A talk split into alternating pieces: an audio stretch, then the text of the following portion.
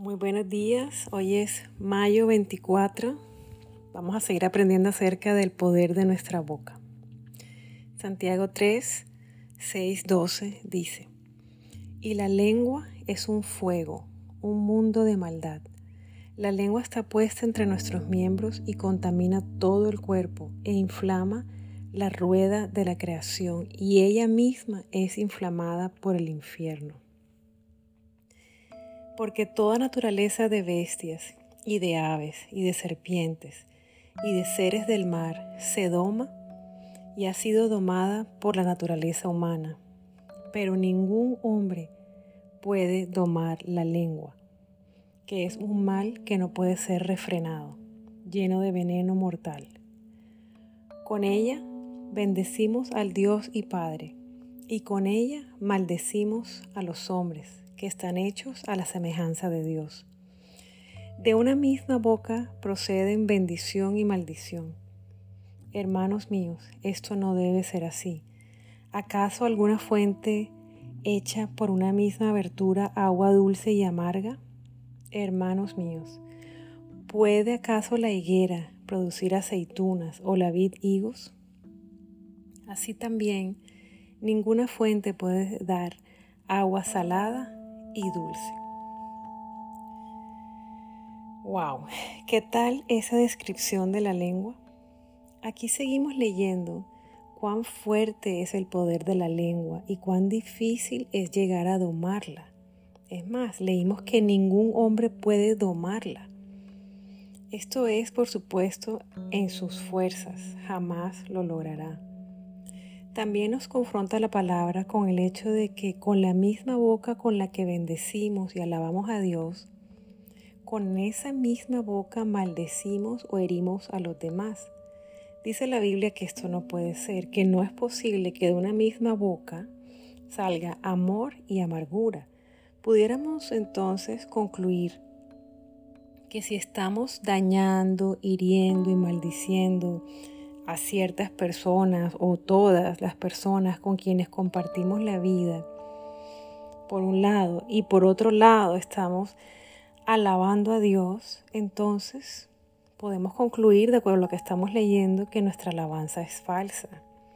Y cuando estamos con algunas personas que nos interesan porque representan un beneficio para nosotros, con esas personas nos medimos bien nuestras palabras y les hablamos con respeto y con honra, pudiéramos entonces decir que esa, ese respeto y esa honra también son falsos. Piénsalo. ¿Por qué tu jefe es digno de tu respeto, pero tu hijo no? ¿Qué sentido tiene esto, verdad? La misma Biblia dice también que si no puedo amar a mi hermano, no es posible, no es real que ame a Dios. El poder de nuestra boca es inmenso. Las palabras que nos dijeron las personas significativas de nuestra vida terminaron convirtiéndose en nuestras verdades, en nuestras creencias. Los golpes en el alma que recibimos nos han durado miles de veces más que los golpes físicos. Ese es el poder de la boca. ¿Qué tal si comenzamos a utilizar ese poder guiados por aquel que nos lo dio? ¿Te imaginas cuántos corazones pudiéramos sanar? ¿Cuántas personas caídas pudiéramos levantar?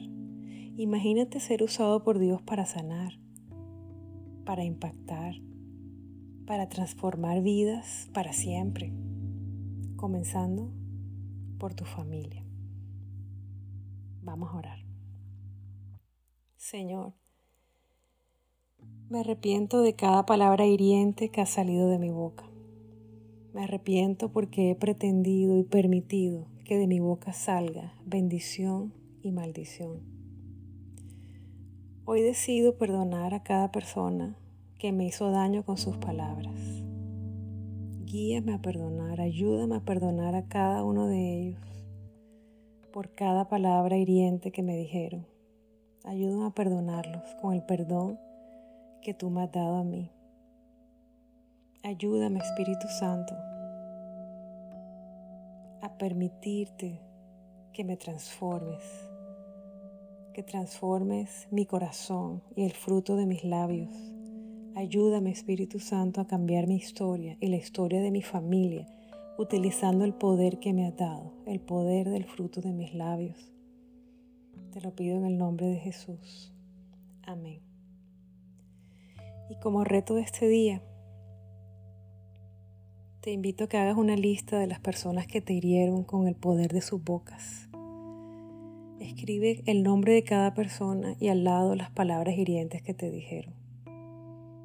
Y comienza a perdonarlos, uno por uno, palabra por palabra. Tomando el perdón que Cristo te ha dado a ti, puedes tomar ese perdón y decirle en oración a cada una de estas personas que las perdonas por lo que te dijeron. Las perdonas y las sueltas en las manos de Dios.